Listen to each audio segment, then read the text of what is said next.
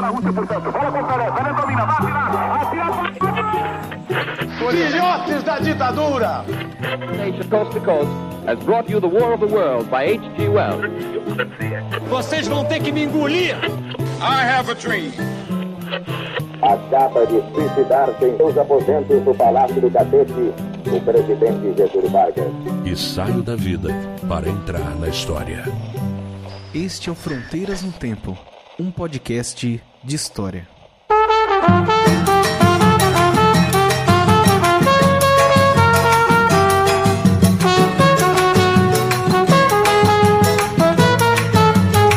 A Rita levou meu sorriso, e o sorriso dela, meu assunto. Levou junto com Hélio, que me é de direito, arrancou-me do peito e tem mais. Olá, aqui quem fala é o CA. Oi, aqui quem fala é o Marcelo Beraba. E você está ouvindo Fronteiras no Tempo. Um podcast de história.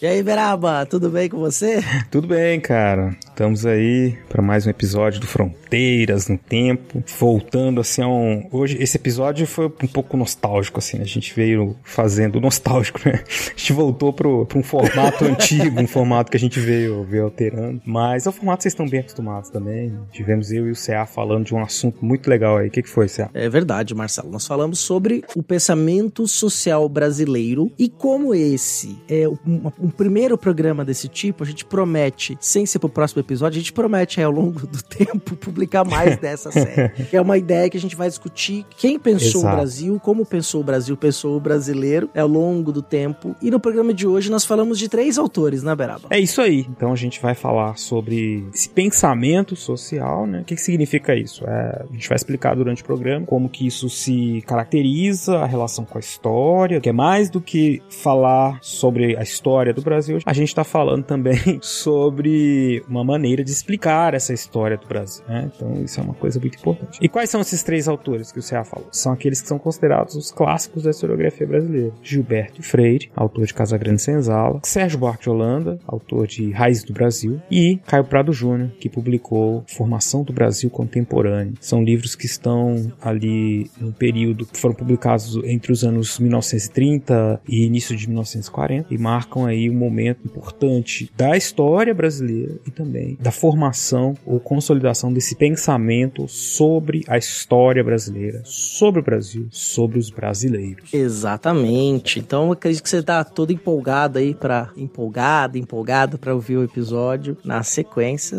Não vamos nos demorar muito. Só quero fazer uma pequena ressalva. Toda vez que você ouvir falar coleção brasiliana, escute na verdade documentos brasileiros. Eu me confundi. A coleção brasiliana existe, eu tenho vários volumes da coleção brasiliana. A coleção brasileira tem livros de botânica, de química, de textos do século XIX. É uma coleção incrível, mas não é essa que eu tava me referindo. Eu tava querendo falar sobre a coleção documentos brasileiros, tá bom? Então fica aqui a ressalva. Foi mal pelo vacilo. Acontece. É isso aí, vamos pro episódio então, pessoal. Bora pro episódio.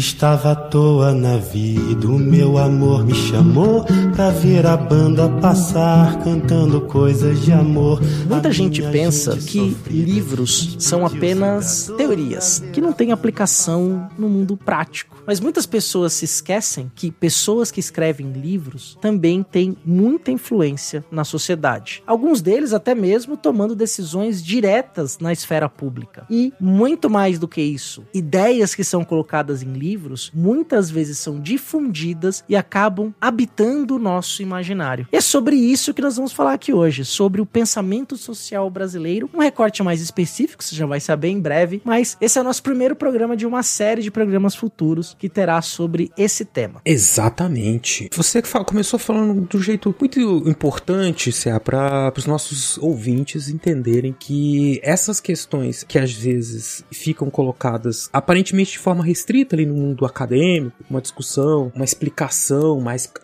detalhada, né? Especialmente nesse caso, explicações sobre como é, como funciona a sociedade brasileira, né? Que são grandes questões que todos nós temos. Essas questões elas passam por essas discussões acadêmicas, elas se transformam em discussões políticas, elas é, viram políticas públicas, elas fazem parte, né, da, da forma como a gente vê o Brasil, os brasileiros, e a gente está aqui no século 21 e ainda com muitas dessas questões é, permeando o nosso cotidiano. Né? Todos nós, em algum momento, participamos dessa discussão e a gente solta aquelas frases assim: ah, mas brasileiro é assim, no Brasil as coisas funcionam assim. Por que a gente faz essas afirmações? De onde elas vêm? Qual é o, o sentido que elas têm? Se elas podem, como é que a gente pode pensar a partir delas? Como é que elas foram construídas, né? Enfim. Então é, uma, é um exercício, né? De a gente olhar para nós, a gente vai falar do pensamento social brasileiro, de alguns autores em específico, mas é uma forma de a gente olhar para nós mesmos, nós mesmos, assim, sociedade brasileira. E tentar sintetizar um pouco, assim, entender um pouco como é que ela funciona. Exatamente, Berab. E normalmente essas ideias, elas não escapam do contexto na qual eles, essas ideias foram produzidas. Contexto não, histórico lógico. e social. Claro que uhum. o texto eles tem seus próprios contextos, tem diálogo com os outros textos. Sim. Né? E a gente, nossa história hoje começa num Brasil republicano do século XX, né? Um Brasil 100 republicano, anos é 100 anos atrás, exatamente 100 anos atrás, no momento em que havia uma discussão que já não era nova, mas essa discussão está efervescendo, a gente tem movimentos políticos, é, moralização política, querendo lutar contra uhum. a corrupção, contra as oligarquias políticas, contra tudo corrupção, isso que está aí. Tudo isso que está aí, exatamente. Corrupção. Corrupção. é... Deixa eu fazer meus lábios sumirem. Né? Entendedores entenderão. E, e, e, numa proposta que assim, ah, nós vamos fazer isso, mas a gente sabe o que é melhor para as massas, a gente sabe o que é melhor para o povo, isso. a gente sabe o que é melhor para você. É isso, você tem muitos grupos, se a gente volta 100, 120 anos atrás, né? Vocês podem, se vocês querem saber assim, mais detalhes, vocês podem voltar nos nossos episódios de política no Brasil republicano, Monteiro Lobato. Revolução de 1930. A 30, né? A gente falou bastante desse período dos anos 20. Anos 20, agora a gente tem que falar anos 1920, porque nós estamos ah, nos é anos verdade. 20 de novo, né, cara? Verdade.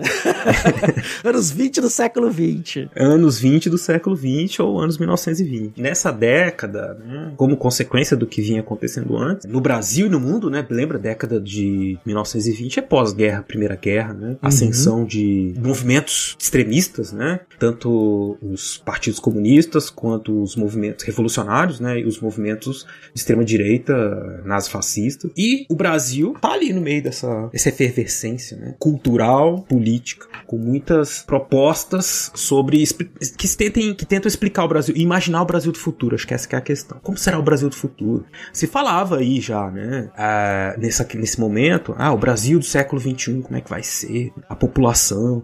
E uma das preocupações, e essas preocupações elas estão presentes na maneira como os intelectuais, né? intelectuais aqui eu tô falando de gente de várias áreas, né? Não só das ciências humanas, mas como uhum. é que eles uhum. estão pensando o Brasil. E como bem CA, na verdade, isso, se a gente for voltar, ver a origem, né? A historiador, aqui, o mito das origens. Onde que começou? o eterno retorno. o eterno retorno. A gente não vai saber nunca. Lá no paleo, lá, lá, lá no, da, da pré-história, o pré primeiro homem que fez a, a, uma fogueira estruturada. Fogueira estruturada.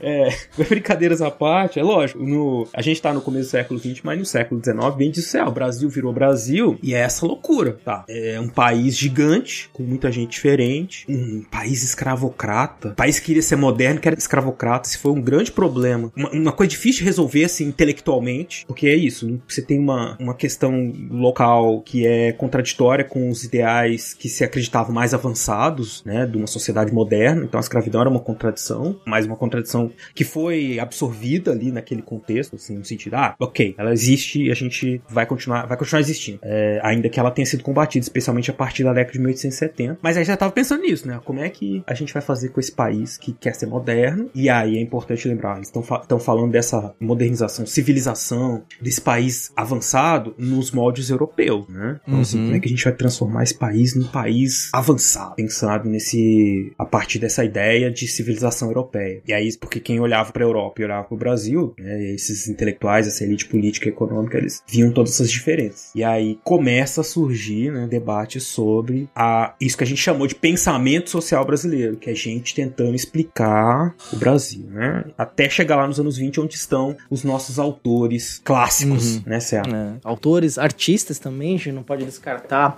essa questão da própria Semana de Arte Moderna, que vai propor ali como movimento de vanguarda uma redefinição desse olhar sobre o Brasil esteticamente, artisticamente, né? Mas antes de eu falar disso, tem uma coisa que foi muito interessante que você colocou e que é, é uma. É um, você não falou exatamente a frase, mas colocou uma ideia que, ela, que o nosso ouvinte pode ter pensado nisso, que é a ideia de Brasil, país do futuro. Sim. Né? Quer dizer, um país, sim, é mais ou menos assim, a pessoa olha para o redor dela, não tô feliz com isso. Né? Isso aqui não, uhum. mas eu vou projetar algo para que essa situação que eu tô vendo no futuro não exista mais. Né? Então, assim, a gente pode dizer também que os anos 20 encontrou um movimento bem propício pelas ideias que circulavam também, para dizer, olha, a cara dessa população aqui tem que mudar. Isso. Nós temos que ficar todo mundo branco. Não dá para ter esse monte de gente preta aqui que não vai dar uhum. certo. O país civilizado não dá certo com esse monte de preto. Então temos que Isso. branquear todo mundo. É, esse é um Isso. primeiro marco muito importante aí que tá presente. E é interessante porque isso surge com lá no século XX a discussão é essa de que de uma questão do racismo científico, né? Que a gente já falou em outros episódios, vocês podem resgatar, mas essa ideia então de que há uma, uma hierarquia entre essas chamadas raças, né? E de que um país como o nosso que era majoritariamente negro, mestiço, né, indígena e, e africano, ele não poderia ser um país avançado, porque era isso. E aí isso é o, o branqueamento, seja ele por meio da mestiçagem biológica, seja ele pelo,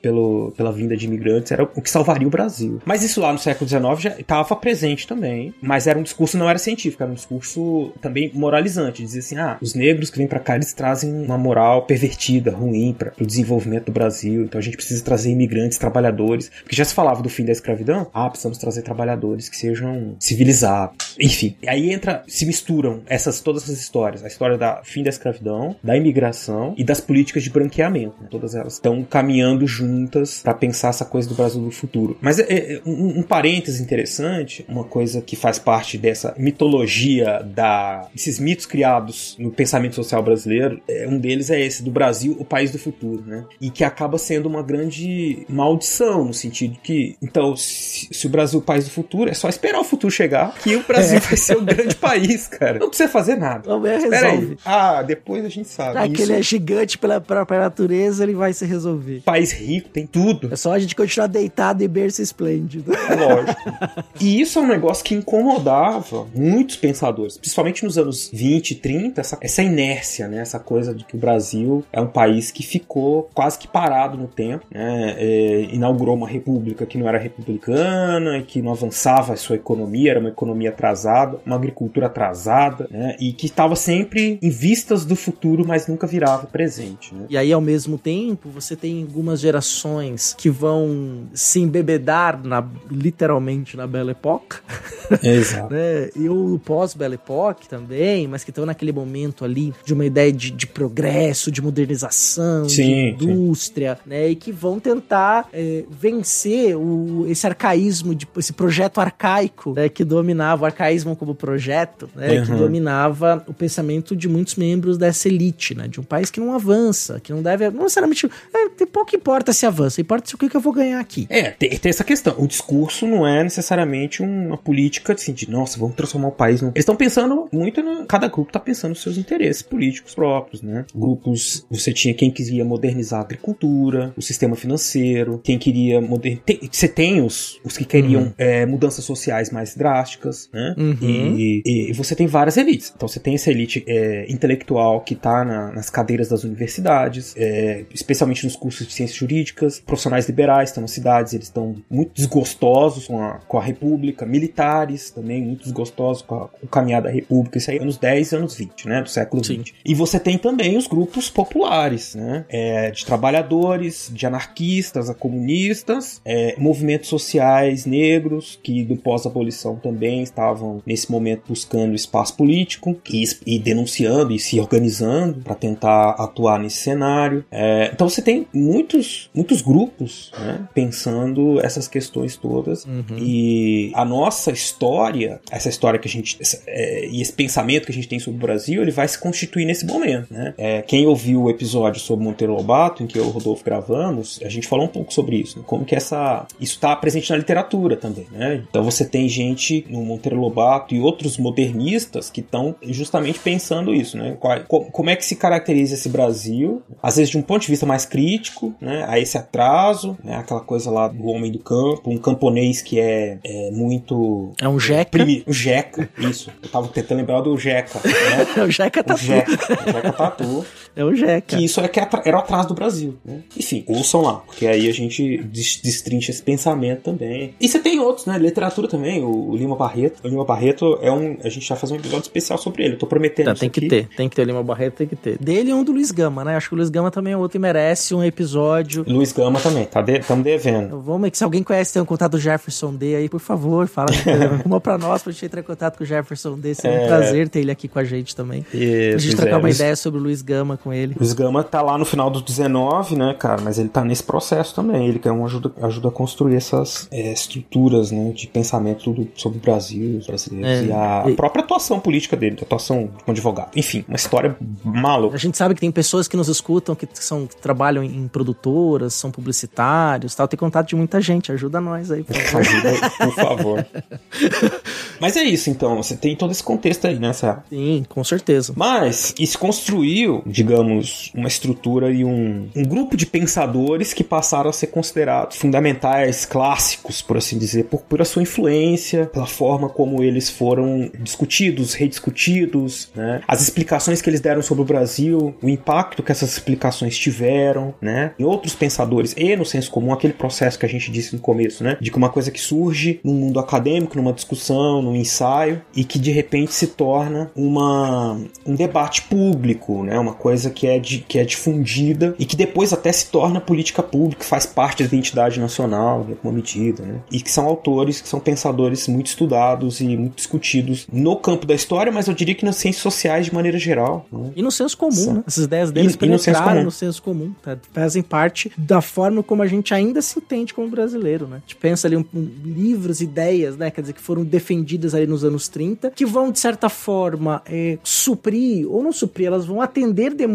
dessa década de 20, né? Ou seja, para superar essas crises que viviam nos anos 20 e de propor coisas novas num Brasil que estava se reformulando a partir da Revolução de 30, né? Então é muito interessante nesse sentido, né? Quando a gente fala de pensamento social brasileiro, quando a gente fala desses livros, é, uma coisa que é importante ser entendida é que essas ideias que entram em disputa, em determinado momento, quando elas vencem a disputa, elas penetram, por exemplo, no sistema educacional. Elas Exatamente. passam a ser ideias que estão presentes nos livros didáticos, passam a ser ideias que vão ser defendidas nos programas de rádio, de, depois, muito posteriormente, na TV, nas crônicas jornalísticas, elas estão presentes ali, então elas vão penetrando os interiores. No rádio, então, essa penetração é ainda maior, né? Claro que se cria novela, rádio novelas que vão, vão essas ideias vão estar tá ali, né? Porque tem uma representação social também, né? quer dizer que esses autores leem outros autores e trazem essas discussões internas. Isso vai aparecer em, em obras de arte, em teatro, em música, né? E quando a gente olha lá para os anos 30, vai ter um peso maior, porque elas ganham caráter de propaganda de massa, né? a partir Exato. do departamento de imprensa e propaganda. Então é importante ter essa ideia, né? É isso. Então a gente conhece o caminho, né? É, é, quer dizer, a gente mostrou para vocês que tem esse, esse caminho, uma cultura de pensamento que tem então uma, um século. É evidente que ela mudou bastante, né? Em vários sentidos, já foi criticada, foi condenada, foi reabilitada, foi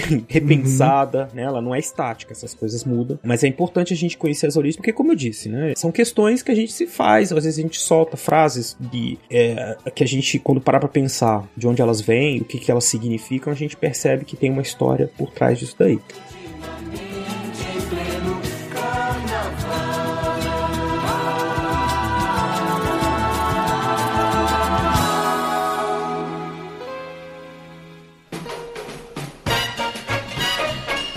Desculpa interromper aí o, o episódio, mas é só um recadinho rápido e importante. O Fronteiras no Tempo é um podcast que se mantém por meio de um financiamento coletivo. Se você está gostando, você gosta do nosso trabalho e quer se tornar um padrinho ou uma madrinha, se você puder contribuir conosco, existem duas formas. O primeiro é pelo site do Padrim, que é padrim.com.br barra Fronteiras no Tempo. Você pode colaborar a partir de um real dentro da faixa que você puder e quiser fazê-lo. Ou você também pode fazer uma assinatura no PicPay. Só buscar por a nossa arroba Fronteiras no Tempo e nos apoiar. Toda ajuda é mais do que bem-vinda e importante para que esse projeto de divulgação histórica, de história pública, se mantenha por mais 8, 10, 20 anos. Valeu, vamos voltar para o episódio.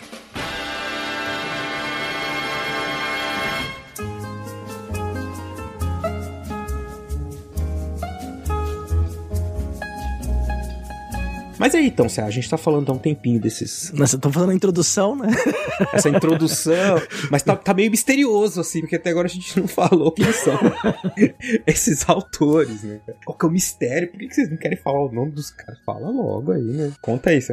Hoje, né, como é o primeiro programa dessa série que a gente tá planejando fazer, né? Esse é o primeiro, a gente vai pegar autores que ficaram famosos como sendo a tríade dos anos 30, né? Que é composta por o pernambucano Gilberto Freire e os paulistas Sérgio Buarque de Holanda e Caio Prado Júnior. Né? Então, eh, esses três, porque eles ideias que eles acabaram sendo símbolos e que acabaram de certa forma discutindo, colocando em seus textos, seus trabalhos acadêmicos ao longo de uma vida, mas em obras muito específicas desse momento, elas estão tão incorporadas na gente, né? Por exemplo, todo mundo aqui já deve ter ouvido pelo menos uma vez o termo homem cordial, que o brasileiro é cordial, que é paz. Tudo bem que isso é uma interpretação errada do que o, Sérgio Buarque disse, mas depois a gente vai explicar, né? Que o brasileiro é cordial, o brasileiro é amigável amigável, nós somos um país não violento, que depois o conceito virou isso, ou em determinado momento da vida, embora talvez hoje não mais, espero que isso ocorra, que o Brasil era uma democracia racial, né? ou que o Brasil sempre serviu aos interesses de um mercado externo e que a construção interna do Brasil sempre foi deixada de lado. Caio Prado Júnior, né? Então, Exato. tá aí, as ideias estão aí, né? Então, eu vou falar um pouquinho desses três autores, dessa pequena síntese que eu fiz aqui pra gente começar a entender, né? Como esses homens ali, né, que eram jovens nos anos 20, que fizeram suas primeiras formações nos anos 20, vão dar resposta nos anos 30 até nos anos 40 para esse Brasil que eles estavam vendo em transformação, que forma muito do que a gente pensa até hoje. Exatamente. Então, é como eu disse para vocês, apesar de ser a gente ter essa coisa que o conhecimento ele é dinâmico, ele tá sempre sendo retomado, repensado, né? Quando a gente pensa na questão que é assim, a história do pensamento social brasileiro, né, por terem sido colocados nessa posição de clássicos, isso não é aleatório, evidente, Uhum. Eles têm um impacto, eles têm uma recepção. Essa, esses autores acabam ficando como refer, referências obrigatórias. Ainda, né? É, e que eu acho que é importante que a gente tenha uma leitura crítica sobre eles. Claro, né? Como qualquer coisa uhum. aqui no Fronteiras, não é pra gente ler o, o Sérgio Buarque de Holanda, o Raiz do Brasil, e falar, bah, é isso aí, Brasil tá explicado, né? O cara escreveu, publicou isso aí no, em, em 1933, né? Faz um tempinho uhum. já. o Brasil, espero que a gente tenha coisas melhores para falar mais interessante. Mas, é, mas mesmo assim, é, ainda são obras que valem a, a leitura pela reflexão que elas despertam. Desde que a gente consiga perceber essas nuances, essas questões próprias de cada uma delas e do contexto que elas fazem parte, tá? Que é mais ou menos o que a gente vai é, pensar aqui com vocês, né? Que é isso, como é que eles. O sentido que essas, esses pensamentos têm na história e no presente. Exatamente, né? Porque elas estão muito presentes, como eu já tinha dito, né? Eu acho que o nosso ouvinte foi podendo se identificar com algumas delas delas como forma de fazer a pequena síntese, tá aqui até hoje. Uhum. É, a, gente, a gente tem uma luta diária contra o conceito de democracia racial, por exemplo. Sim, né? diária, a gente, diária. A gente poderia começar a falar um pouquinho é, do Homem de Apipucos, né? De Gilberto Freire, o pernambucano Gilberto Freire, que tem a sua obra-prima e a gente pode dizer que é o seu grande livro de estreia, que é o Casa Grande Senzala, cuja primeira edição foi publicada em 1933. Um dos livros brasileiros com o maior número de traduções para outros idiomas, né? O livro também também foi é, um sucesso em outros países, né? Ao ponto, por exemplo, quem não é historiador talvez não tenha essa dimensão. Casa Grande Senzala, por exemplo, foi traduzido para o italiano e o prefácio da edição italiana foi escrito por um historiador francês chamado Fernand Brodel. Uhum. Quem é da história sabe quem é Fernand Brodel. Fernand Brodel, um dos historiadores franceses mais importantes do século XX. Né? Não é o e durante um período ele foi o mais importante porque ele mandava na verba. ele mandava na verba da escola de altos estudos Exato. decidir qual tipo de estudo de história ia ter financiamento, qual de história que não ia ter. Mas o trabalho dele é um trabalho muito robusto, né? Um historiador muito reconhecido. E quem escreveu o prefácio é, para a edição francesa foi é, o Lucien Febvre, também um historiador de muito renome, pertencente à mesma geração de historiadores que revoluciona a historiografia francesa e depois, consequentemente, a historiografia no Brasil, em outros países que são signatários da historiografia francesa. Fora que a tradução francesa do livro foi feita pelo Roger Bastide. Roger Bastide, por exemplo, foi do núcleo de pesquisa do Florestan Fernandes. Teve com na base de formação de nomes como Fernando Henrique Cardoso, Otaviani, né? Então, gente de muito calibre que reconhecia a qualidade desse trabalho, né? E que eh, e os impactos que essa obra teve quando ela foi publicada no, seu berço, né? Lá na década de 30. Exato. É, eu acho que é, além de tudo isso que você falou, Celso, os nossos alunos, os nossos ouvintes, eles têm que pensar. É, o, é o costume. Costume, é. Em quem foi esse homem, né? O Gilberto Freire, ele tem uma vida, né? Bastante intensa e, inclusive, de atuação política. A obra dele já sofreu muitas leituras e, como eu disse, é aquela já foi muito colocada num, num, num pedestal, no sentido de, nossa, uma, uma maravilha, já foi condenada, né? Ela já esteve em vários espaços, assim como o próprio personagem Gilberto Freire, né?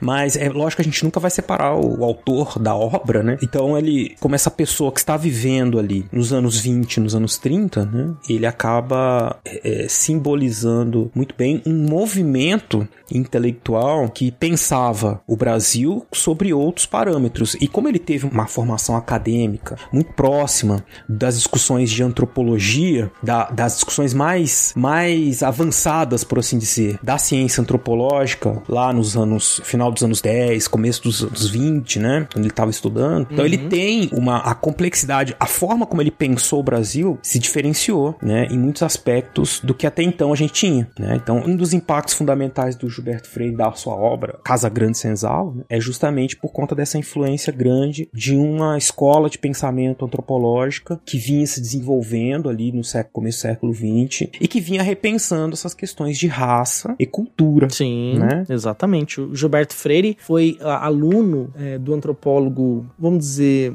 germano-americano, Franz Boas, né? O Franz Boas alemão, mas que faz a sua carreira durante muitos anos nos Estados Unidos. Ele estudou lá na Universidade de Columbia, no Texas, né? Inclusive, ainda hoje, um grande centro na área de ciências humanas e sociais. Né? As universidades do Texas ali são grandes universidades, muito dinheiro, né? Muito dinheiro do sangue negro, petróleo. Exato. Né? É, e do gado e da, do espólio dos mexicanos, tal. tem uma série de questões ali. Mas um lugar que tem uma universidade muito importante. E o Franz Boas é. Ele faz parte de, um, de um, seus trabalhos, embora ele não tenha escrito muito, mas tenha formado muita gente, ele ajudou a formar uma ideia de um pensamento que a ideia de raça, qual, tal qual estava sendo discutida e trabalhada nas ciências, ela era falha. Que era uhum. muito mais uma ideia de cultura que diferenciava os povos, e essa diferença cultural, ela não era necessariamente marcada por uma hierarquia, mas pelas Isso. diferenças. Né? Então, assim, e o Gilberto Freire tá bebendo diretamente nessa fonte, era o orientador dele. Tanto é que a sua dissertação de mestrado, que vai ser depois publicada como livro, já mais tardiamente comprada com as Grandes Sanzala, que é A Vida Social do Negro é, no uhum. Brasil do século XIX. E que é uma obra em que ele vai, justamente a partir dessa desconstrução da ideia de raça, que ele vai escrever sobre a questão do escravizado no século XIX no Brasil. Então, ele já começa a fazer esse giro de chave interpretativa que em Casa Grande Senzala vai aparecer de forma muito forte. Mas Casa Grande Senzala tem uma história também, né? Gilberto Freire, ele era filho da elite pernambucana. Isso. É, a família dele, durante gerações, foi uma família de escravistas. Né? A gente uhum. não pode esquecer desse detalhe, né? Ele conta sobre os grandes, no prefácio da edição que tem da editora Record, ele fala dos grandes dias da minha avó, que ele gostava de escutar as histórias da avó dele, da infância. Sim, sim. Que era uma sinhá, né?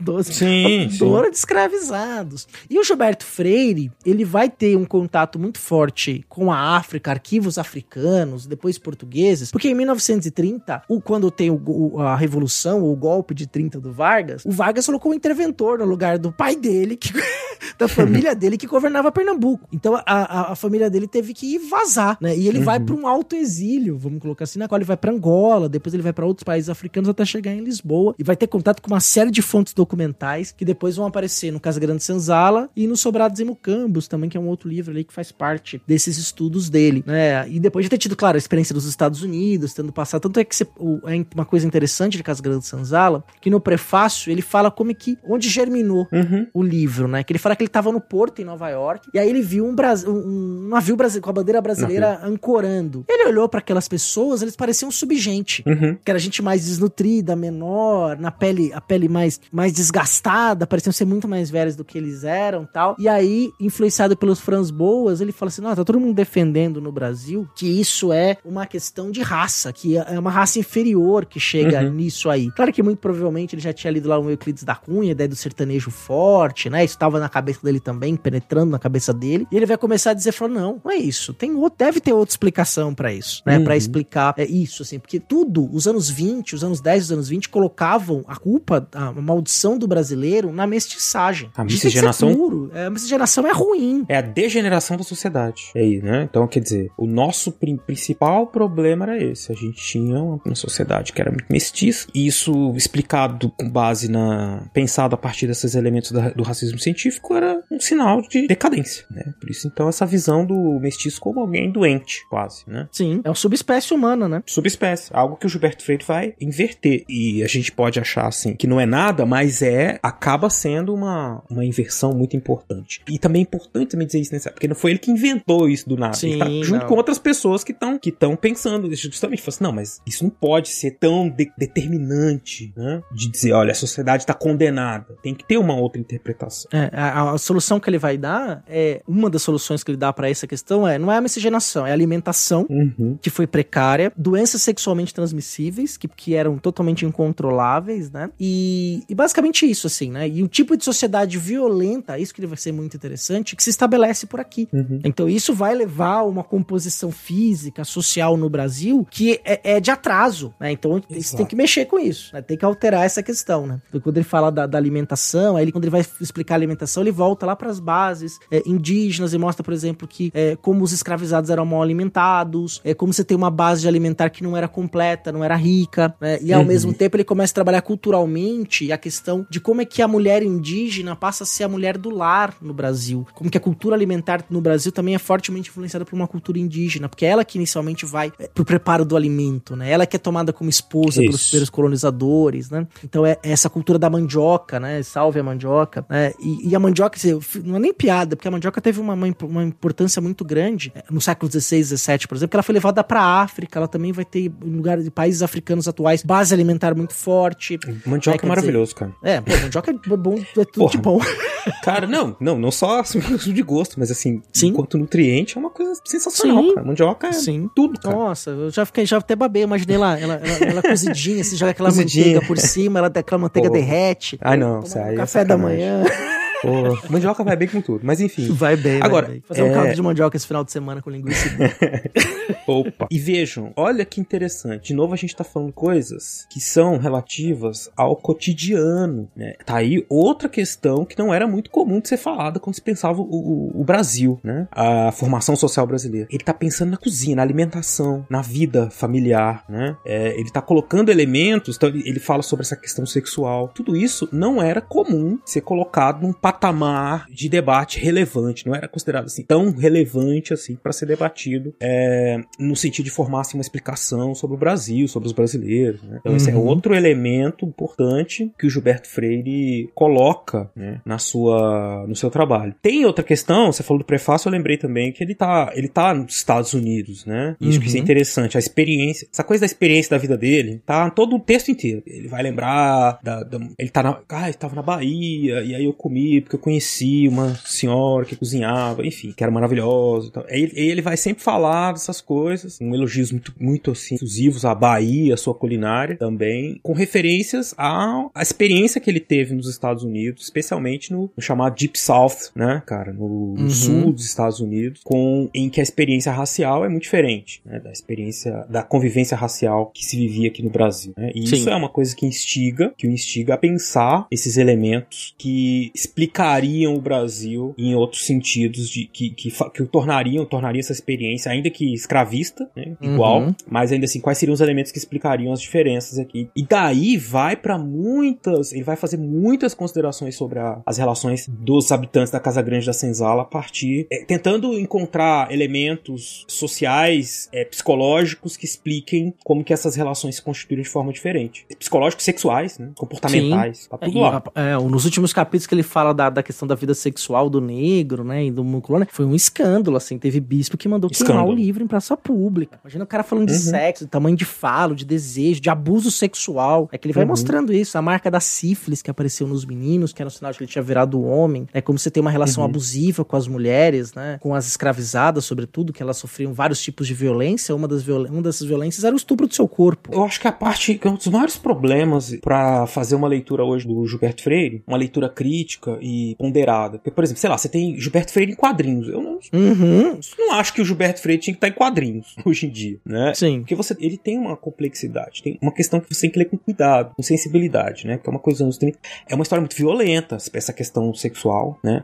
E que às vezes é difícil, porque o texto dele, é, esse aqui é um, é um problema. Quando o texto é bem escrito e é assim, é, é- tem, ele tem uma, uma forma de, de escrever que é muito sedutora e convincente, é arriscado. Assim, tem muita violência, eu- tem gente que diz assim, ah, ele adocicou as relações, dá a impressão de que era tudo muito afetuoso e harmonioso. Mas tem muita violência também, tá Sim. presente também. É, a né? forma como você vai ler isso, né? Quer dizer, É. o, o açúcar, a dosificação. Claro que esse Gilberto Freire dos anos 30 é, é um cara muito mais interessante que o Gilberto Freire dos anos 70. O velho Ah. Gilberto Freire, o Gilberto reacionário, o conservador. É, Uhum. tem uma série de questões. Mas também, claro que tem problemas, né? Porque também é, ele acaba, de certa forma, passando essa impressão, né? De que havia certa harmonização. Mas essa harmonização, ela sempre vai se dar numa relação de sadomasoquismo, ele coloca também É exato, é. uma relação violenta o tempo todo, que você não precisava necessariamente é, exercer a violência física no dia a dia, mas isso é clássico da sociologia. A presença e a ameaça da violência serviam pra isso também. Exatamente, isso aí tá muito presente, assim como, veja, o Gilberto Freire, então, participa desse movimento intelectual de reflexão, de, de se repensar as, as relações entre raça e cultura, questionar essa questão da hierarquia entre as culturas e tudo mais. Mas o texto dele, por justamente também fazer parte desse momento aí dos anos 30, de mudanças, né, de pensamento, ele ainda carrega uma grande idealização do negro. Ele faz uma. Ainda você consegue Uhum. perceber que ele tem uma visão eh, estereotipada desse personagem negro que é fruto também da sua experiência pessoal, né? Como ele convivia com os negros lá na Casa Grande, que é de onde ele veio, né? Ainda que ele faça essa crítica, né? Olha, aprendi, o prefácio também, ele já ele fala isso lá. Ah, eu aprendi com Franz Boas, que, né, raça, cultura e tal, tal, tal, tal, né? Mas diversos momentos você vê que essa, essa Uhum. visão que ele tem do negro, É racializado, negro né? Racializado e quase como que ligado ainda, como se a- a- o fato de eles serem negros desse a eles um comportamento inerente. Ah, porque a, a doçura, a afetividade dos negros, uma coisa assim, sabe? Ele vai usando essas expressões. É, que muda a linguagem do, do dei-me pro me dê, né? Ao mesmo tempo que a gente que se adocica certos elementos da fala, que você não fala mais de forma imperativa, né? Você fala de um jeito aparentemente mais doce, mas não obedeça pra ver o que acontece. Eu tô te pedindo como se fosse uma gentileza, tô te Exato. pedindo como se fosse um favor, cara, mas se você não fizer, você tá fudido na minha mão. Falando português bem claro. Quer dizer, então assim, é doce, Exato. mas tem uma violência ali, ó, Horrível. subtexto, vamos dizer assim, que tá nas relações cotidianas. Tanto é, olha que loucura, né? Se a gente parar pra pensar, como que muitas vezes, no discurso cotidiano que a gente tem no dia a dia, muitas das soluções que a gente dá pra problemas da sociedade brasileira é por meio da violência. Tem que matar todo mundo, tem que chegar dando porrada e não sei o quê. Sempre. E se eu fosse lá, vou arrebentar esse filho da Sempre. mãe. É, tá no presente É. no nosso dia a dia, na nossa É isso. subjetivação das relações. A gente apela pra uma relação violenta, né? para soluções violentas pra problemas que não deveriam ser resolvidos com situações Uhum. violentas. Às vezes, tipo, uma, uma- conversar resolve. Um e-mail, em vez de uma reunião, resolve. né? Mas é isso.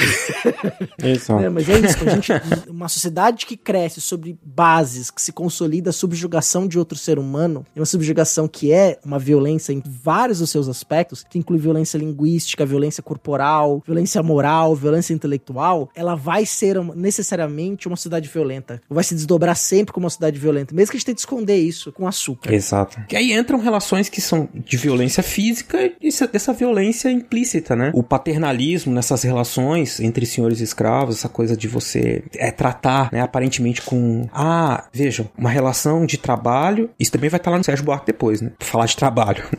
Mas é uma relação que é um explorando o outro, né? Então, o senhor e o escravizado, você tem uma exploração do trabalho. Ainda assim, você constitui laços que aparentemente têm alguma afetividade, mas elas têm um limite, né? A gente pode pegar o pensamento do Gilberto Freire, que como se ele estivesse trabalhando com uma coisa que, que se chama assim, um, um equilíbrio entre os contrários. Eles têm diferenças, são contrários, são, quer dizer, um explora, outro explorar. Mas essa leitura que ele faz, né, dessas relações que são violentas e que envolve uma certa plasticidade dos comportamentos, né? Porque eles vão se, se colocando ali em, juntos, né? Ela acaba pactuando, ainda que o trabalho dele fale dessa violência, mas esses argumentos acabam ajudando a pactuar uma ideia uhum. de democracia racial, né? que acaba se fortalecendo depois na construção da identidade nacional brasileira, né? Então, não é assim que ele inventou necessariamente a democracia racial, mas ele fornece sua obra e suas reflexões acabam fornecendo elementos para isso, no sentido de que aí você tem ali uhum. muitos exemplos, uma, uma, discussão elaborada, bem escrita de como que isso funcionaria. Qual que é o mecanismo que faria com que a gente não tivesse um ódio declarado de raça no Brasil? Sim, e eu, eu, diria até mais, Marcelo, porque assim, o, o Gilberto Freire da meia-idade, quando ele tá escrevendo lá o livro uhum. recomendado pelo Salazar, O Mundo que o Português Criou, ele fala, não, tá textualmente, ó, que as grandes senzalas não tem o termo democracia Ai, racial, mas a partir dos anos 40, uhum. em entrevistas de Gilberto Freire nos anos 60, Exato. 70 na imprensa, ele tá falando, é, o Brasil é uma democracia racial. Ele escreve isso depois, não em Casa Grande Senzala. Uhum. Embora Casa Grande Senzala vai levar essa interpretação que ele nunca nega. Ele nunca negou, falou, não, Casa Grande Senzala não fala de democracia racial, né? Quer dizer, naquele momento ele não, realmente não tá falando, mas depois ele vai uhum. defender de maneira árdua a ideia de democracia racial. Não. A gente pode dizer que ele foi um dos grandes artífices desse conceito, né? Ele, ele constrói Perfeito. a ideia. Isso, porque aí a gente até outro contexto. Sim, não, Demo já nos anos 40 ali, da redemocratização, depois da era Vargas, ele tá falando de democracia. Quando ele é deputado pela UDN, que o Gilberto Freire tem esse lado, Também. Ele, ele é eleito deputado em 1946 é pela UDN, ele foi deputado constituinte, inclusive, é. Gilberto Freire. Ele já tá defendendo a ideia de democracia racial. Muitas ideias estão em Casa Grande de Senzala, aí sim, na ditadura civil militar, elas estão nos livros didáticos. Até a década de 90 as ideias estão lá, né? De que o Brasil. Tá, você acha? Achar pegar um livro dos anos 80 de história, uhum. vai estar dizendo que o Brasil é uma democracia racial. então, gerações e gerações aprenderam isso na escola. Sim, isso é um, um, pensamento de senso comum. Ainda que, ó, hoje a gente tem muita crítica sobre isso. Mas se você ouvinte que tá aí, numa faixa de idade para lá dos 30, você vai lembrar. Uhum. Você vai ver que esse debate é muito mais sedimentado, assim. Essa ideia, né? Sim. De poucos conflitos raciais. Né? Eu diria que de uma década para cá. Mas assim, não é que não existia denúncia, que não existia. Mas você tinha, ao contrário, você tinha uma, você tinha uma sociedade que lutava, que denunciava o racismo, especialmente a partir dos anos 70, com os movimentos negros, mas havia políticas públicas, principalmente uhum. na educação, que reforçavam essa ideia, né? A ditadura, todo o seu fanismo, ditadura militar, né? Tem informação aqui, Rogerinho, tem informação.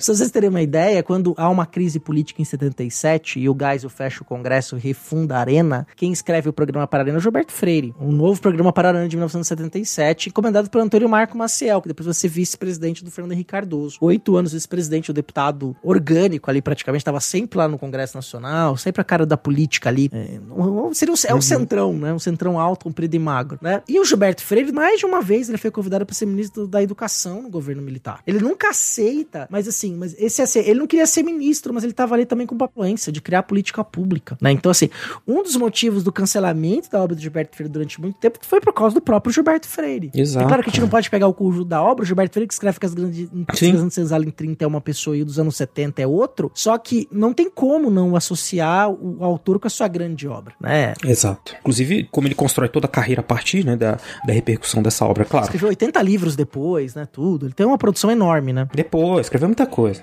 Enorme. É isso, ele é colocado nesse, nesse patamar, assim, do grande intelectual dos anos 40. Tem toda essa história do impacto, né, da ideia sobre a convivência entre as, a sociabilidade brasileira, né, e a questão racial, que vai ser muito importante lá no pós-guerra, pós-segunda guerra, né, ah, o Brasil é um país que não tem conflito racial, né, então isso interessa, porque a gente, você veja, um mundo que precisa passar por uma desnazificação, aí eles olham pro Brasil, a ONU, né, recém-fundado, olha pro Brasil com um grande interesse, como assim? Então o Brasil é uma democracia racial, né? É claro que aí depois os estudos que vêm depois mostram que é o contrário. O Brasil tem racismo, né? Então, desde os anos 50, 60, essa questão passa para uma crítica. Né? E olha que interessante, o Kiko Monteiro Lobato vai falar sobre o Gilberto Freire em 1944, tá? Ele vai, isso, eu tô tirando da, da, da, tese de doutorado da Elide Rugai Bastos, que é um trabalho sobre o Gilberto Freire, orientado pelo Otaviani na PUC, que aí ela traz essa citação do Monteiro Lobato, que o Monteiro Lobato vai falar assim, olha que interessante como encaixa muito o que a gente tá falando, quer dizer, olha, vamos, tem um negócio legal para substituir aqui, que a gente pode usar, a gente pode chamar isso aqui de ciência tal, e aí beleza, você esquece que eu sou racista, tá? então, é o seguinte, ó, Gilberto Freire tem o destino dos grandes esclarecedores. Antes de sua amável e pitoresca lição, vivemos num caos impressionista, atrapalhadíssimos com os nossos ingredientes raciais. Uns a negá-los, como os que têm como patriótico esconder o negro, clarear o mulato e atribuir virtudes romanas aos índios. Outros a condenar isso em nome daquilo. Tudo impressionismo, de uma ingenuidade absoluta e muito reveladora da mais completa ausência de cultura científica na nossa gente culta e até em nossos sábios. Seu livro, Casa Grande Senzala, era sociologia, jogava com toda a técnica da misteriosa ciência e com a sua estranha terminologia. Olha só. é, esse é, é o Monteiro Lobato dos anos 40, né? Mas é, tem essa questão. Você tem o poema do Manuel Bandeira, uhum. quer dizer, havia um encantamento ali pela obra do Gilberto Freire, que é o, é o ovo de Colombo dele, como disse o. Caramba, Alberto da Costa e Silva. É o ovo de Colombo dele, porque ele vai e mostra uma cidade de mestiço que ser mestiço é bom. Ser mestiço é legal. É falar, olha, tá vendo como é bom? Vamos esquecer essa ideia de branquear, porque isso aqui não tá dando certo.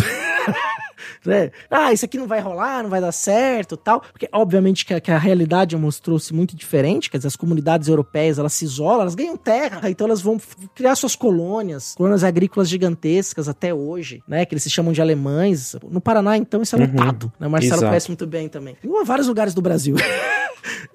É. Se isolam, não é mistura. Vários lugares, mas é isso, é. eles se isolam, não tem uma mistura. É porque o racismo continua existindo. Sim, e mais do que isso, ele se fortalece, né? Porque você traz um dizendo, ó, vem pra cá que você é branco, eu quero você que você é superior, ele se sente superior mesmo. Isso. Essa ideia de superioridade que era religiosa, ela passa para ser científica e também isso se torna uma, uma coisa difundida entre os europeus, né? E a leitura que eles têm do resto do mundo. Que é uma, uma longa, uma longuíssima história, né? Depois eles vão ter a fachorra de chamar isso de fardo do homem branco. Tudo bem que fardo do homem branco é uma crítica a isso, mas o nome é muito escroto, né? Fardo do homem branco. Olha aqui o peso que a gente teve que carregar pelo. É horrível. Caralho. Não, é racismo que chama, gente. É, o nome é racismo. racismo é, que chama Rogerinho. É, é racismo que chama Rogerinho.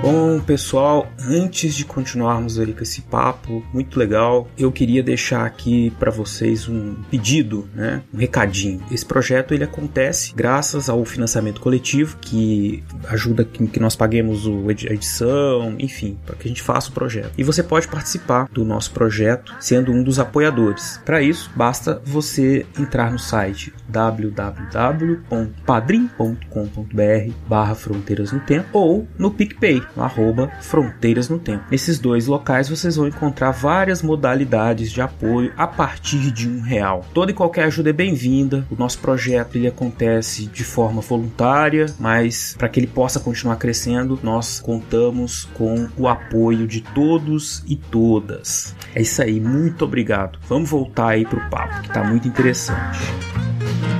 Ah,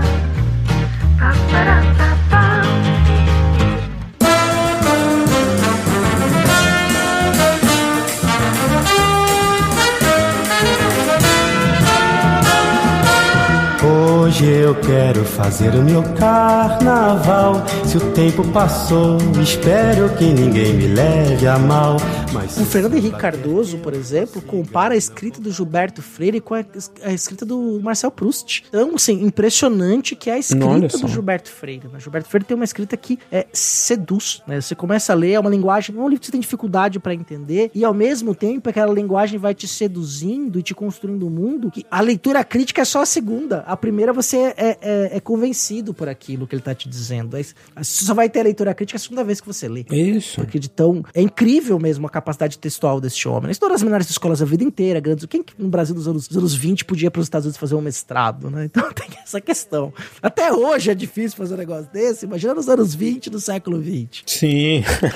ele tem toda essa questão que faz com que a sua obra tenha esse caráter especial, espe especificamente essa Casa Grande Senzala, né? E, e, todas as teorias e interpretações do Brasil que, que partem ali daquelas das suas reflexões, né? Mas por isso, lembrando, você falou do Fernando Henrique, o Fernando Henrique tem um texto introdutório na, na edição, uma das edições do Casa Grande Senzala, que tem várias, né? Dá para fazer um Sim. estudo só sobre assim, sobre as várias edições do Casa Grande Senzala nos últimos 100 anos. E aí tem uma que tem o, o texto introdutório do Fernando Henrique, ele, e ele alerta, né? Aquela da edição da Globo. É bonita aquela edição. É um texto de alerta, quase. É um texto falando, é evidente, como que é importante o contexto, tal, mas é um texto de alerta. Assim, olha, o Gilberto Freire tem, tem seus problemas, tem suas coisas. Tem essa questão aí da escrita, né? Tem que pensar tudo isso quando você tá lendo o texto do Gilberto Freire, né? É, especialmente o Casagrande Senzala. E o Fernando Henrique Cardoso, por sinal, é o grupo, que a gente chama lá o grupo de orientandos do Florestan, eles estavam tentando desconstruir Gilberto Freire nas suas teses. o Fernando Henrique vai escrever uma tese, a gente falou isso lá no Mitos da Escravização, a gente falou desse estudo do Fernando Henrique, inclusive, que ele vai combater o mito de que o trabalho escravizado não teve importância no Rio Grande do Sul. E, ele- e aí, ao mesmo tempo, ele tá discutindo com o Fernando Henrique, tanto é que o, o Florestan convida o Gilberto Freire pra banca. O Gilberto Freire se recusa. Mas ele e o Florestan eram amigos, inclusive. O Florestan frequentava a casa de- do Gilberto Freire em Apipucos. Eles tinham uma relação ali de amo, me amo, eu te amo, mas eu te odeio, sabe?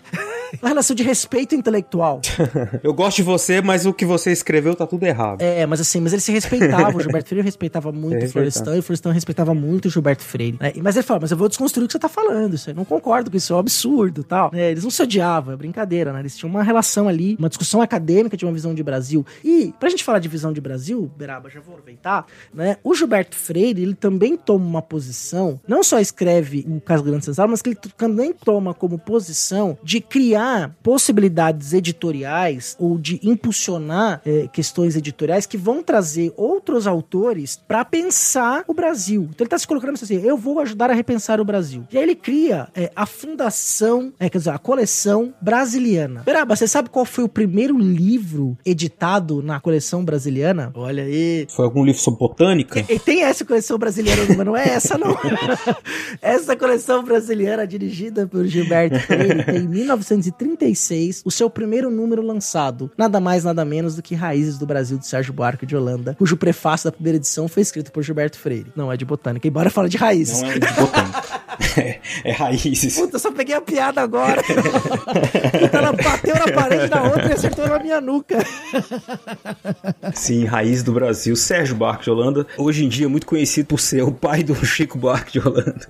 Eu estaria orgulhoso. Pai do Chico. Está, lógico. certeza. Com Eu, certeza. eu lembrei daquela história do Chico, desculpa, Beraba, do, do cara. que- Tudo bem que ele tinha um tipo de relacionamento que hoje a gente fala É, mais. claro. né? Na época não se falava muito disso. Que o, o- o Chico Buarque foi flagrado é, com uma mulher aos beijos do Rio de Janeiro e tal. E aí foram perguntar pro marido dela, né? Aí ele falou assim: mas é o Chico Buarque, gente. É, coisas de Chico Buarque. Eles tinham um relacionamento aberto, né? Depois ele, fala depois, em entrevistas, vai, "Ei, o relacionamento dele com a esposa era aberto. Mas se minha esposa me trai com o Chico Buarque, acho que eu não ia conseguir ficar bravo.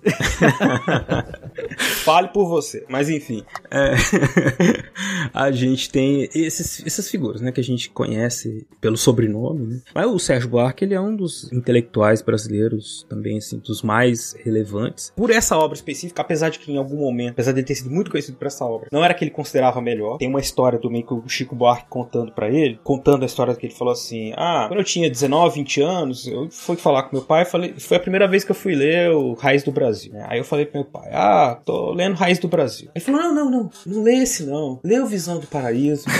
Que eu- é, um muito melhor. historiador, né? Com fonte, com mais coisa. O Raiz do Brasil é um ensaio, É um né? ensaio, exatamente. Do jovem Sérgio Buarque de Holanda voltando dos seus estudos na Alemanha, né? Exato. E é o choque de cultura, né? O cara vem da Alemanha pro Brasil, dos anos 20, e ele escreve. Esse livro é um livro que tem. Ele traz vários temas, né? A gente vai falar de alguns deles aqui.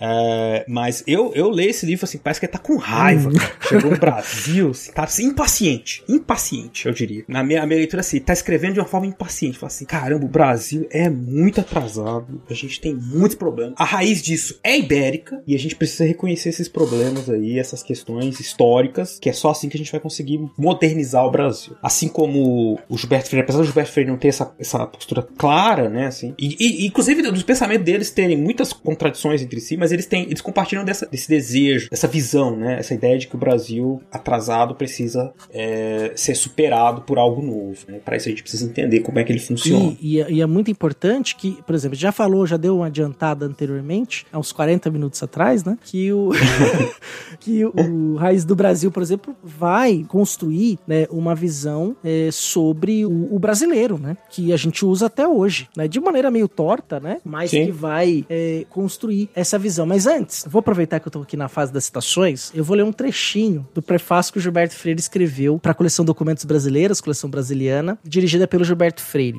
O Gilberto Freire uhum. vai dizer assim, né? A série que hoje se inicia com o trabalho do Sérgio Buarque de Holanda, Raiz do Brasil, vem trazer ao movimento intelectual que agita o nosso país a ânsia de introspecção social, que é um dos traços mais vivos da nova inteligência brasileira. Uma variedade de material, em grande parte ainda virgem, desde o inventário à biografia, desde o documento estado quase bruto à interpretação sociológica em forma de ensaio. Trecho aí do prefácio da primeira edição é, de Raízes do Brasil, escrito por Gilberto Freire. Quer dizer, o livro é do Sérgio Buarque, mas o prefácio é do Gilberto Freire. Pois é, então, ele tem, assim como o Casa Grande, esse caráter, né? O ensaio, né? Ele vai fazer uma série de reflexões. É um livro que acaba, assim, nosso ouvinte provavelmente já ouviu falar de alguns temas que esse livro trabalha. É, nós vamos falar, evidente, só dos principais, mas tem essa questão, né? Das nossas raízes ibéricas. Ele tá pensando em tipos ideais, assim, né? Pensando na colonização do Brasil, pegando, por exemplo, a coisa do como que é o caráter do colonizador espanhol, como que é o caráter do colonizador português e de que forma isso se isso se concretizou nos projetos de colonização espanhol, português, por exemplo, dos espanhóis em construir cidades, universidades, ladreadores e semeadores, é, é, e... planejando as suas cidades, né, um, planejamento urbano na da colonização, né, já desde o século XVI, né? É isso, é um ensaio, mas não é que ele está inventando nada, ele está pensando assim, bom, é, América Espanhola, você tem cidades, câmaras, universidades. A América Espanhola é uma expansão, é uma extensão do Império Espanhol, né, em vários sentidos. Então, aí ele está pensando, isso tem uma característica, né? isso traz uma característica diferente, enquanto os portugueses vão fazer uma colonização litorânea, agrícola, com cidades que são desorganizadas, não planejadas, né? Veja, é por isso que eu falo da impaciência. Ele começa, ele tá sempre falando mal, né, da colonização é. portuguesa. É como se o português chegasse, jogasse sementes ao vento e onde nascesse construía suas casas, suas cidades, né? e os semeadores. Exatamente. É. Sai jogando, e onde vai crescendo, a gente vai fazendo. Sai jogando, vai fazendo. Quer dizer, então isso é algo que imprimiria aí um caráter para a sociedade brasileira. É, é de novo, é, é, vários capítulos do livro ele vai trabalhar com essa perspectiva. Olha, a gente tem uma sociedade que é imediatista, que não é planejada, que é imediatista, que não tem um projeto futuro, né, que precisa de uma revolução, uhum. Né, que é onde ele vai chegar lá no final. Mas aí ele vai colocar também, além dessa questão, né, essa dicotomia semeadores, ladreadores, tem a outra, né, que é a do trabalhador uhum. e a do aventureiro, também que é muito interessante. Então seria assim, de novo, não ele tá falando do tipo de colonizador, né? Então você tem um colonizador que é o trabalhador, aquele que, que tem uma visão a longo prazo, né, que trabalha para ter lucros no futuro, e o aventureiro é imediatista, ele quer seria assim, o caráter do português, né? A ética do colonizador português, que é aquele que vai tentar conseguir ganhar mais rápido possível, que vai fazer um uso da terra. Predatório, né? Predatório, né? Ele fala, então assim, como que a se vai eh, destruindo a, a agricultura com tec, baixa capacidade técnica agrícola. De novo, aí o Sérgio Buarque reproduz uhum. também a visão de civilização eurocêntrica, né? Então ele vai dizer assim, olha, aqui é uma técnica agrícola indígena, inferior, né? Então, e, e os portugueses chegam aqui como eles têm, eles não têm o espírito trabalhador, eles não vão transformar a sociedade, eles vão usar o que eles estão encontrando aqui. E vão fazer isso, isso vai desgastar a natureza, porque é isso vai. Porque eles têm uma outra lógica não é a lógica do indígena, eles querem explorar, esse, produzir excedente, vender, né? E isso tudo faria com que a, a o caráter da colonização, então, fosse diferente, muito diferente, a, a, o fim, né? Como a colônia se caracterizou, seria impregnado dessas, esses valores, né? Do, do aventureiro, né? Uhum. Um aventureiro que, que não trabalha também, é, ele vem para ser servido, ele vem para que alguém trabalhe para ele. Ele é muito ligado a títulos. É, esse aventureiro hoje, ele venderia para você curso no Instagram para ensinar você a ganhar dinheiro. Exatamente.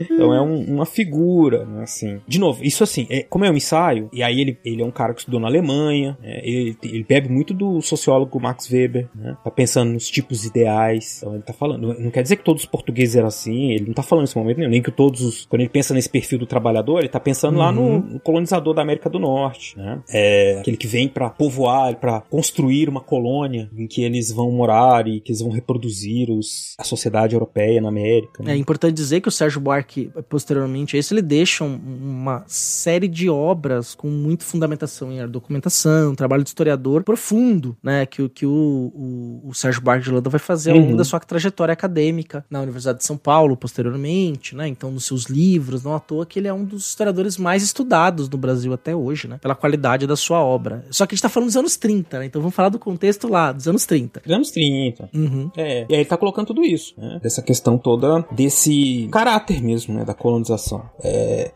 a pergunta, né, assim, do Brasil atrasado, que é uma pergunta que eu acho que tá na cabeça de vários desses intelectuais, está sendo respondida, em alguma medida. Ele está explicando o que, que, são os elementos que fazem com que essa nossa relação com a natureza, com a produção, né, com uma relação com relações sociais, questões econômicas, todas elas estariam ligadas a esses elementos que ele vai trazendo, até se chegar numa discussão que envolve questões sociais e políticas, né, que é quando ele vai falar é, do homem cordial. Né, tem, tem uma ideia do homem cordial que é bem interessante, né? Que não é necessariamente que nós somos cordiais porque somos bons ou somos cordiais porque faz parte da nossa natureza. Essa cordialidade do homem brasileiro, ela é muitas vezes uma cordialidade uhum. teatral, né? Quer dizer, é uma coisa de aquele tapinha nas costas, um, um, um jeito de tratar né, em algumas situações. É igual uma vez eu escutei um, um cara falando de um programa de executivo tal, como é que é negociar com um brasileiro, né? Ensinando para um americano lá. Era uma história, não sei onde eu ouvi, mas era um lugar confiável, assim, não era coach de Instagram. Eu sei que os americanos, alguns americanos tinham que aprender que para negociar com o brasileiro, ele tem que sentar para jantar, conversar durante uma hora de amenidades, de outra coisa, e aí sim falar de negócios. Que não se aceita muito bem essa ideia de vamos pá, vamos chegar e vamos falar. Igual quando a gente vai começar a reunião, a gente vai, antes da gente começar a reunião, a gente fica uns 15, 20 minutos conversando de coisas aleatórias. Amenidades. E começa a reunião. Amenidades, uhum. né? Isso. E, e, começa a reunião. A gente não chega lá. Tipo, é até mal visto. A pessoa que chega lá, muito objetiva, né? Muito. Ah, tem que fazer assim, assim, assim, muito impositiva. Porque isso faz parte de uma, de uma maneira de ser, de uma cordialidade. Uhum. Quando você vai ser atendido em loja, né? Mas essa cordialidade é muito mais uma máscara que a gente usa, que não necessariamente é o que a gente é de uhum. verdade. Uhum. Mas que a gente usa essa máscara, a gente criou uma etiqueta, um modo de subjetividade, né? Nossa, que a gente usa essa cordialidade como uma ferramenta de sociabilidade, né? Que é por muito pelo contrário, né? A gente tem ali. Não que também que a gente seja mal, né? Também não é, não é essa questão. não é tão. não é maniqueísta, uhum. né? Mas que a gente tem certos tipos de relação social que a gente coloca esse tipo de cordialidade Exato. como uma etiqueta, como um modo de ser, um modo de agir. Exatamente. Então é, é muito isso. É o churrasco com o patrão, na firma. Isso. não, os exemplos não faltam, assim, o próprio ouvinte, é, essa coisa do churrasco que você falou, né? Ela mostra como que essas relações, ele, quer dizer, primeiro, o homem cordial dá essa impressão positiva, mas ali o Sérgio Barco tá criticando, né? De uhum. novo, ele tá vindo da Alemanha e aí ele tá escrevendo com base no choque de cultura, né, Rogerinho? É aí, é... com certeza, piloto. ele tá vendo, então, que há, assim, uma relação pública e privada, né, que, que essas coisas, em que o limite entre o público e o privado fica muito mais evidente. E aqui a gente tem um limite que é maleável, né? Então essas coisas que deveriam estar restritas, né, a relações públicas, como relações de trabalho, trabalho. Se misturam muito com questões do cordes, né? Homem cordial, ele mesmo fala, vem de cordes, próximo ao coração, né? Então a gente sempre pessoaliza questões que deveriam ser impessoais, né? Então relações de trabalho, uma reunião de trabalho, você senta, ó, CA, você vai fazer isso, vai fazer aquilo, bom dia, não é assim, não é que é grosseria, mas você vai sendo objetivo, sem levar em consideração questões uhum. pessoais. E isso é algo que ele considera, né, ruim, porque vai ocasionar né, uma, uma administração, uma, uma forma forma de gestão pública e, e, de organização social que é desorganizada, que é, que é muito baseada em valores muito subjetivos, né? E essa coisa uhum. da pessoalidade. É, de você. É, a, gente, vai pedir pra pessoa fazer o trabalho dela, a gente tem que meio que, por favor, faça o seu trabalho. Exato, né? Pelo amor de Deus, faça o seu trabalho. Ou que é pior, que aí a máscara, a máscara é como máscara esconder a violência. Porque aí você fala assim, cara, ó, oh, não, faz uma hora extra aí, termina esse trabalho. Mas, nossa, nossa, mas eu gosto tanto de você, você é um cara tão legal. Uma coisa assim, sabe? Então, é quer dizer, uhum. coisas que disfarçam, né, uma relação que é tóxica. Hoje em dia a gente chamaria de uma relação sim, tóxica. Sim, ele, totalmente ele usou essa expressão, tóxica. não, mas é tóxica, no sentido de que a gente tá sendo violento, mas é uma violência é, de tapinha nas costas. Né? Quem, quem, nunca viu isso? Então, quando você vê alguém falando assim, morte ao homem cordial, né? é gente que tá até hoje pensando assim, né? Como que essas relações pessoalizadas, elas estão muito presentes também na, na nossa cultura política. Né? Pensem bem a, a, relação que as pessoas Sim. têm com as lideranças políticas. Não é só por causa dessa questão, lógico, mas assim, as pessoas com o vereador, né? É sempre aquela coisa assim, é, ligada a um, uma coisa pessoal. Né? Muita gente vota pela cara, né? Não tem assim, ah, ah vou uhum. votar nesse uhum. cara aí, parece que ele é gente boa. Ele é um cara legal, né? É um cara. É um homem de família, né? Ou, ou, ou outro mitra, ele é rico, então não precisa roubar, ele vai saber administrar porque ele já é rico. Exatamente, já é rico, né? Então são questões assim que estão ligadas a essa. Se a gente fala do homem cordial, a gente tá pensando nesse comportamento. Claro que ninguém é assim o tempo inteiro, de novo, é, uma, uma é o ensaio do, do Sérgio Buarque, é uma teoria que ele criou para explicar essa mistura de comportamentos públicos e privados, né? Que vão passar para vários âmbitos, né? Aí é. Ele tá pensando na República Velha. A República Velha é isso. É uma república Sim. que não é republicana, que as coisas públicas são geridas como se fossem fazendas da oligarquia. É por isso que eu digo que ele tá impaciente. Ele, ele critica a agricultura, fala que é atrasada, é perdulária, porque ela acaba com, a, com os uhum. recursos naturais, e que é pessoalista e atrasada, né? Porque ela fica se ligando a esses valores subjetivos que, no fim das contas, transformam tudo num grande, um grande curral, uma grande fazenda em que todo mundo tem, parece ter boas relações, mas que é, continuam sendo relações de atraso. É como em Antares, né, do, do Érico Veríssimo, uhum. né, que na verdade era uma homenagem, é, era uma homenagem à, à estrela vermelha da, da, constelação de Escorpião, mas aí virou popularmente a cidade que tinha um lugar que tinha muitas antas, né?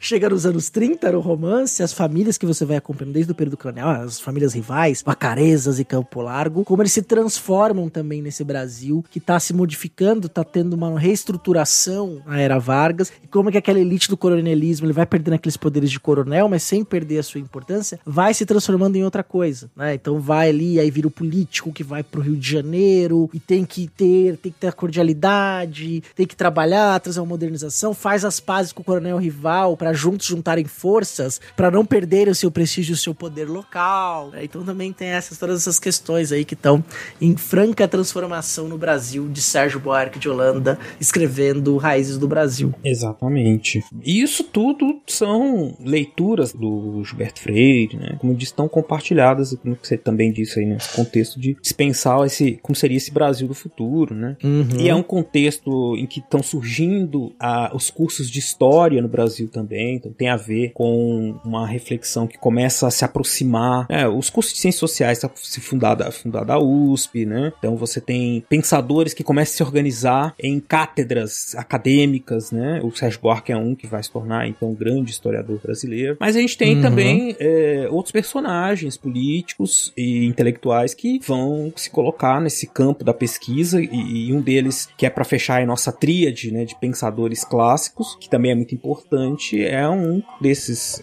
pensadores, historiadores. Juristas, de historiadores. Ele era jurista, Advogado. fez história, geografia, né? Depois trabalhou com várias coisas, que é o Caio Prado Júnior, né? Sim. Herdeiro de família riquíssima de São Paulo, as quatrocentonas paulistas, os prados. Exato. Ju- os prados.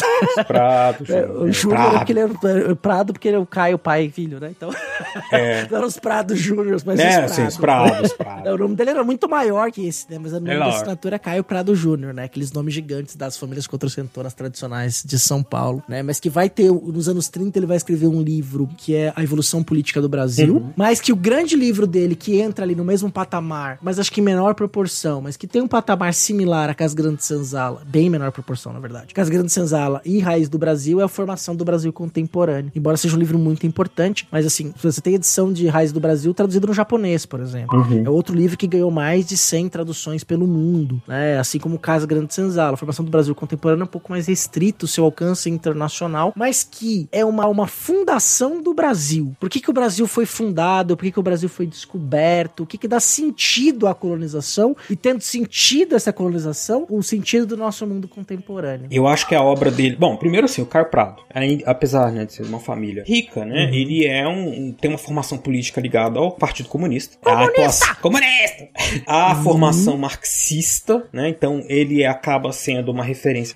Eu, eu vejo ele hoje em dia como uma referência aos historiadores, uma referência no sentido de. Tá, o, o Sérgio Buarque é referência para os historiadores muito mais pelo Visão do Paraíso, Caminhos e Fronteiras, História da Civilização Brasileira. O Raiz do Brasil faz parte da história do pensamento brasileiro, todo mundo sabe. Mas assim, em termos de história, ele tem outras obras que são muito mais é, densas. O Gilberto Freire é o ame o odeio, né? Ah, mas o Caio Prado, ele ainda tá. Ele faz parte de uma linha de discussão sobre o, o Brasil, a história do Brasil, que, que, que ainda também é uma referência importante. O trabalho dele, esse Formação do Brasil Contemporâneo, é, tem um caráter menos ensaístico, eu diria, do que os outros, por conta das fontes, da, da discussão que ele aproxima das. e- e- inclusive da forma como ele usa né, a, a teoria marxista para pensar o Brasil, a história do Brasil. né? É muito interessante. E tudo isso faz parte né, dessa atuação política dele. Então ele tem. Ele já tinha escrito sobre, sobre essas questões políticas. é, ele, ele anda pelo Brasil, né, fotografa, faz mapas. Ele tá pensando várias coisas do Brasil. E aí ele. Uma questão que,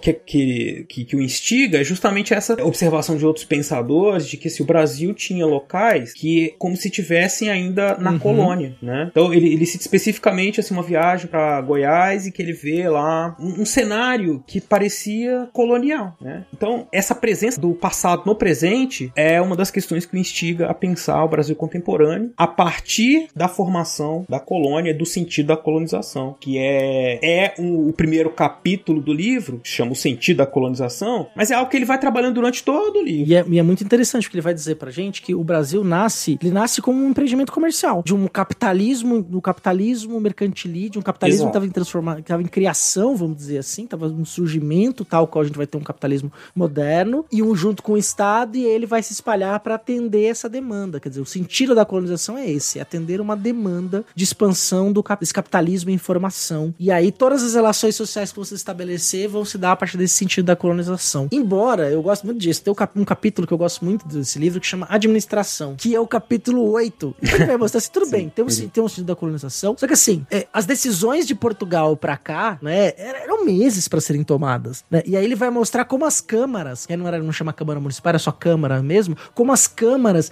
vão ter um papel muito importante dentro de uma lógica de domínio português para não só estabelecimento, mas como para manutenção de uma colônia. E como essa câmara também, esse poder Uhum. decisório que se dá, também vai criar uma elite local com, cheio de poderes políticos também, sob os seus subordinados. Exato, e aí, quer dizer, ele coloca uma questão que é fundamental para se pensar o antigo regime, questões que estão se discutindo até hoje, para entender como funcionava o Estado moderno português, né? Hoje em dia tem uma historiografia, tem uma discussão longa sobre isso, né? Mas que, que passa por esse por essa gestão de grandes espaços, né? Então, quando a gente vai discutir absolutismo, né? É, Império Português, colonial, né? É, antigo regime nos trópicos, você tem, você passa por essa questão de é, os poderes locais, como é que eles se configuram, né?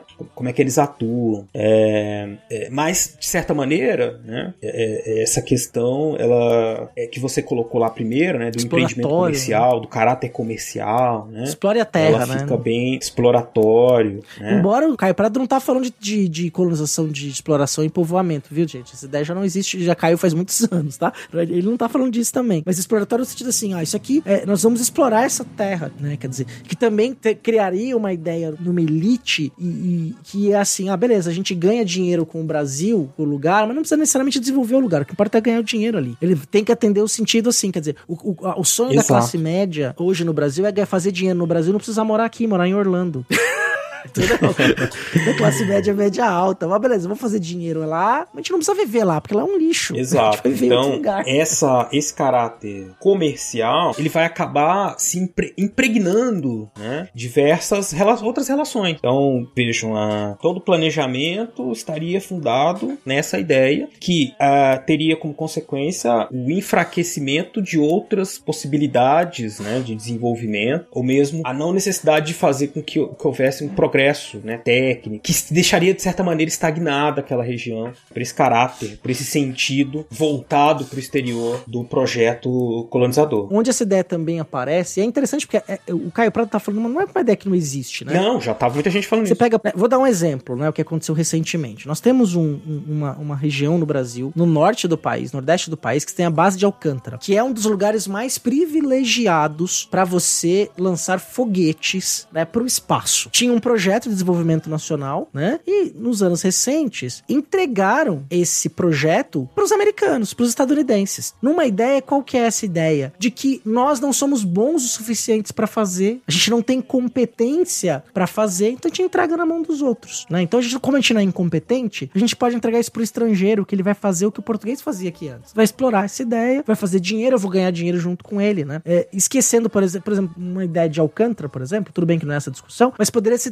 ter se desenvolvido a parceria com os ucranianos. É que o foguete que os ucranianos desenvolveram vai para o espaço até hoje utilizado pelos russos, pelos próprios ucranianos, de transferência de tecnologia, de cooperação, de crescimento dos dois países ao mesmo tempo, da tecnologia aeroespacial. Mas não, ele preferiu, preferiu se entregar pelos estadunidenses porque a gente não sabe fazer, entrega para quem sabe, porque a gente não vai saber fazer. A gente é ruim nisso. Exato. É uma ideia que Perfeito, tá lá. Perfeito, esse exemplo é sim. Não, e vejam, como que a, a gente tem, em algum nível, né, lógico que mudou muito, você trouxe esse exemplo de Alcântara, mas esse debate, assim, qual que é o papel do Brasil no mundo? O que, que a gente pode fazer? Como a gente vai explorar esses potenciais? Né? O Caio Prado, junto com outros pensadores dos anos 30, estão vendo assim, nossa, mas o Brasil pode ser mais. Né? Que, por que, que ele não é? Então você tem essa herança. Cada um explorou alguma questão, o Sérgio Buarque, o, o Gilberto Freire, né, pro lado social, Caio Prado pensando so, social e econômico, né? Então ele está pensando nessa questão, olha, essa, esse, esse projeto para o futuro, né, ele, ele é prejudicado por esse caráter, que é de certa maneira ligado a algo que não vai produzir uma estrutura autônoma, né? é, uma, é uma estrutura dependente, é uma economia dependente, acho que isso é importante. Uma economia dependente dos interesses externos. É uma periferia, né? Do, uma periferia do capitalismo. Periferia. Embora esse termo depois vai ser muito aperfeiçoado pelo Antônio Novaes, pelo próprio Fernando Henrique Cardoso. O Fernando Novaes vai beber muito no, no Formação do Brasil Contemporâneo. Claro que o Fernando Novaes vai dar uma, um incremento ali, um refinamento para a questão muito grande, né? No trabalho dele, trabalho muito importante. E, mas tá lá. A, a, gente pode dizer que o Caio Prado Júnior, o Marcelo já disse isso, eu tô só repetindo o que ele falou, na verdade,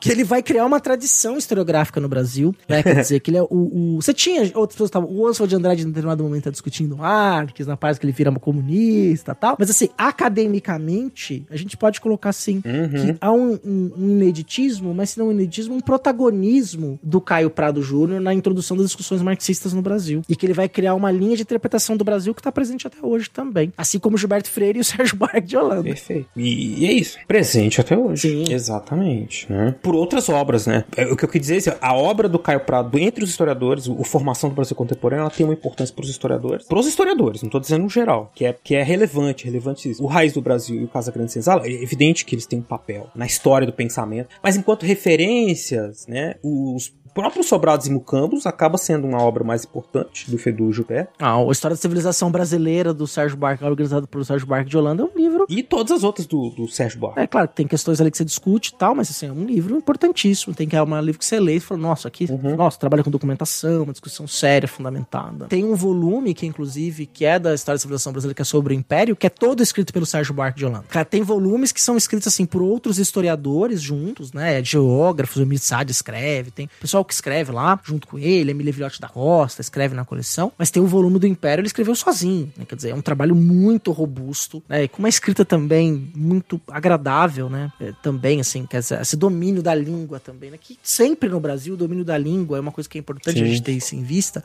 O domínio da língua sempre foi um lugar de privilégio, né? Não é todo mundo que tem o domínio da norma padrão, que a gente chama de norma culta, né? É pior ainda. A gente chama de norma padrão e te respeitando as outras formas de uhum. falar. Mas não era chamado de é, português correto ou norma culta à toa, porque era também um instrumento de poder. Na língua é também um instrumento de poder e de diferenciação social. Então é importante a gente ter isso, essa dimensão. E é isso, essas pessoas, elas são homens brancos, é, de elite, né? Uhum, todos eles, os três. E são considerados os, os três, e são os clássicos do pensamento social brasileiro, da historiografia, né? E isso é um reflexo dessa sociedade. A gente tem que olhar isso criticamente também. Não existia outros pensamentos. É lógico que existia. Se você pensar, o Gilberto Freire foi estudar nos Estados Unidos. Aí ele conheceu Franz Bros e tal. Mas você tinha intelectuais negros lá nos Estados Unidos falando outras coisas completamente diferentes. Por que, que ele não conheceu? Talvez também tem a questão racial lá que ditava acesso a isso. Mas você tem aqui intelectuais, você tem mulheres, intelectuais negros, uhum. que tão, não estão na academia necessariamente, né? E que estão sendo aos poucos redescobertos. E novos clássicos clássicos podem surgir. O clássico, é, tá bom, o clássico é clássico e vice-versa, né?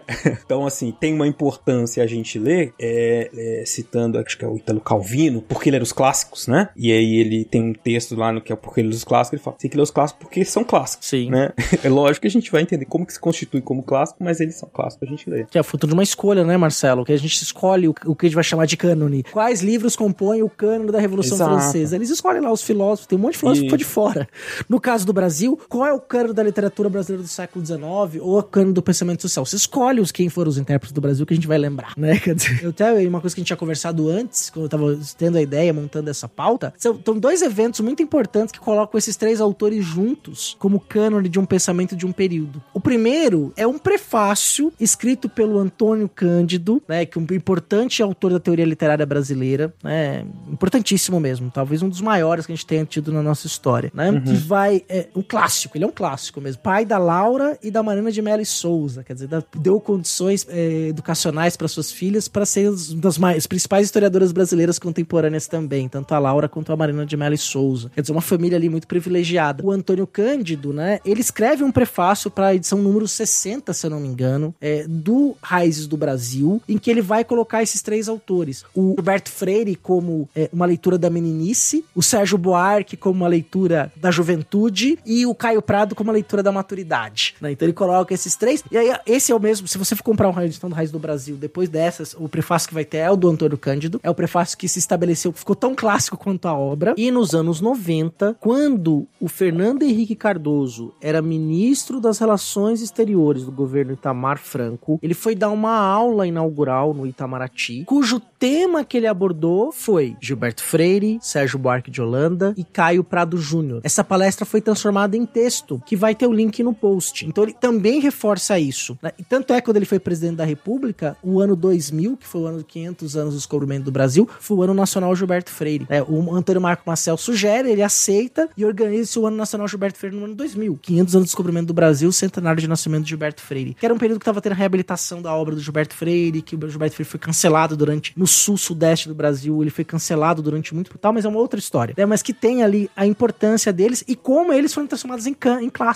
E essa essas obras específicas também têm uma história. Exato. Eu acho que é isso que é o, o ponto-chave. A gente falou bastante aqui sobre contexto, as obras, cada um, e acho que essa sua fala é importante pra gente conversar, alertar, né, é, para essa reflexão com os nossos ouvintes, né? O que é colocado, é, o lugar que esses autores são colocados, né? Tem, tem uma história também, né, que é muito relevante. Não, não apaga o fato de que eles continuam tendo relevância, mas a gente tem que entender por que dessa relevância, quais foram os impactos, quais são as críticas. É lógico que aí, quem quiser se aprofundar, além da bibliografia que a gente deixa para vocês, é estudo para a vida toda. A gente que tá na área não consegue abarcar tudo. Sempre tem, especialmente nas ciências políticas, muitos artigos discutindo a relação entre os três. Né? É, um, é um tema recente. A gente, a gente acabou de completar 200 anos de independência e não houve uma reflexão muito pública sobre isso, até porque a gente estava num governo bizarro, mas é uma questão que ainda é presente. Né? Né? Assim, como é que a gente Sim. explica essa sociedade brasileira? E aí a gente passa por esses autores, ainda que seja para fazer uma crítica, né? E entender como é que eles se tornaram importantes.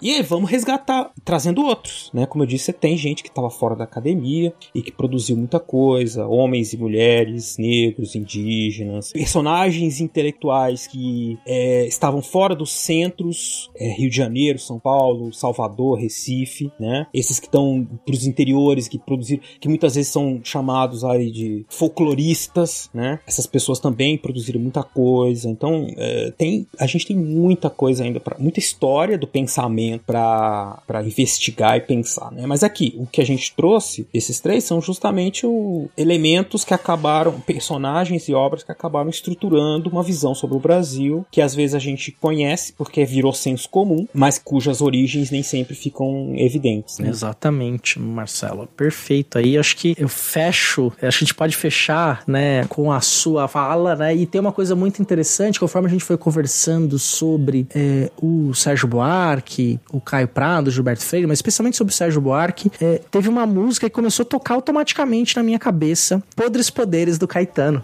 Né? Assim, foi tocando, assim, e aí eu fui olhar a letra aqui. Assim, hum. Cara, é, é, é, o que a gente tava falando. Então, assim, editor, Olha. fecha esse programa, por favor. É, claro que não se esqueça que a gente tem que recordar é viver, que o Will vai refletir sobre, vai trazer contribuições fundamentais, importantes e divertidas, como sempre, e o entretenimento de forma positiva e de qualidade no seu recordar é viver, no quadro que ele tem aqui, né? E, mas eu quero que você ouça aí Podres Poderes do Caetano, pensando em raízes do Brasil.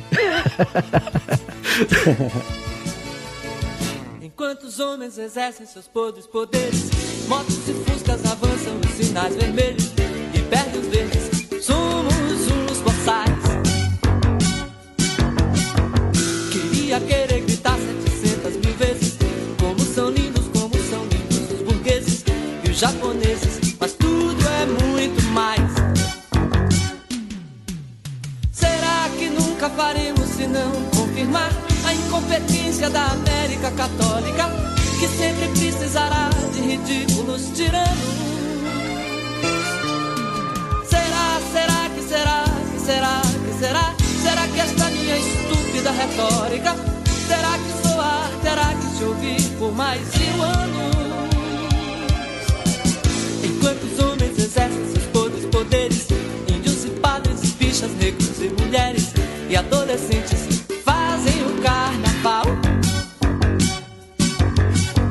Queria querer cantar afinado com eles, silenciar em respeito ao seu transe num êxtase, ser indecente, mas tudo é muito mal. Olá, ouvinte do Fronteiras no Tempo. Tudo bem? Aqui quem fala é o Rodolfo, o estagiário eterno do programa. Gente, eu tô aqui interrompendo o teu podcast, mas é para fazer um pedido muito especial. Na verdade, eu quero convocar você, que é nosso ouvinte, a ajudar a gente a expandir cada vez mais essas fronteiras no tempo. Uma das formas de ajudar você já conhece, né? Você pode ser nosso padrinho, nossa madrinha e contribuir mensalmente para que a gente possa é, manter a estrutura do programa. Mas caso você não possa contribuir financeiramente, tem outra coisa que você pode fazer. Você pode ir até o teu tocador de áudio favorito, o Spotify, o Google, e deixar a maior classificação possível pra gente, deixar lá as 5 estrelinhas. E aproveitar também e fazer um comentário, né? Deixa lá um comentário dizendo sobre o que você está gostando do programa, aquilo que você não gostou, de repente fazer uma sugestão de pauta ou até colocar uma hashtag do tipo contrato Rodolfo aí, né? É, isso vai ajudar com que os algoritmos entendam que a gente é relevante e passe a ofertar o programa para um número ainda maior de pessoas baseado no perfil. Isso vai fazer com que Fronteiras possa crescer e também vai ajudar a gente a conhecer um pouquinho melhor de você, nosso ouvinte. Posso contar com essa ajuda? Muito obrigado, viu? Pode voltar ao programa.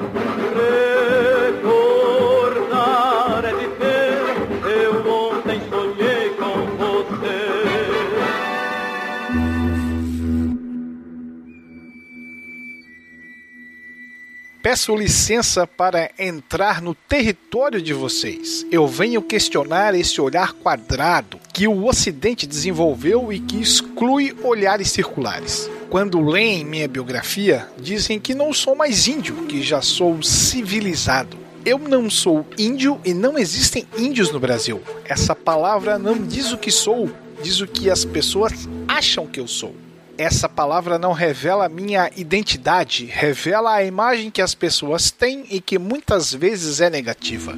Há dois conceitos no imaginário da sociedade brasileira intrínsecos a essa palavra: o olhar romântico, do índio que vive no meio do mato, e o aspecto ideológico que considera que índios são preguiçosos e atrasam o progresso.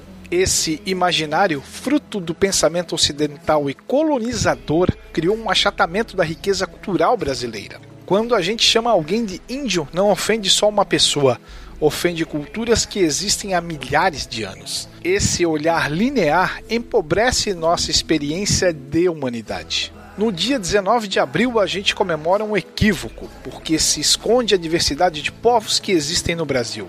Cada povo cria o seu modo de estar no mundo, a partir da sua cultura, que é alimentada pela língua que ele fala. E cada povo tem suas tradições, sua crença, cultura, política e economia. Nós aprendemos que só existe a língua portuguesa por aqui, mas no Brasil existem 307 línguas muito antigas e diferentes entre si. E a língua é uma leitura de mundo. Quando a gente generaliza e diz que o índio chama a casa de oca, imediatamente a gente está esquecendo que oca é apenas um jeito de falar. E essas línguas são tão diferentes entre si quanto o português é diferente do chinês. Se um Kaigang fala a língua dele, eu não sei para onde vai, porque é de um tronco linguístico diferente. Aí vocês podem entender por que o povo tupi se organiza de um jeito e por que o povo Caigan, que é do tronco Macro-G, se organiza de outro jeito. Costumo dizer que o Brasil, quando se olha no espelho, e o espelho sempre reflete o passado atrás da gente, ele não gosta do que vê, porque ele enxerga o negro e o indígena lá atrás. Ele não gosta disso, ele quer ver o pouquinho que tem do europeu. Então o brasileiro nunca está aqui, está sempre querendo ser alguém que ele não é e que nunca vai ser porque a vocação do Brasil é ser ele mesmo. Mas para isso ele tem que se aceitar. O Brasil não se aceita. Então o brasileiro precisa aceitar essa herança genética, porque senão ele não se transforma naquilo que ele é. Palavras de Daniel Munducuru, doutor em educação pela USP, pós-doutor em literatura pela Universidade de São Carlos, autor de mais de 50 livros, na abertura da 63ª Feira do Livro de Porto Alegre. De algum lugar do tempo para o Fronteiras, eu sou William Spengler.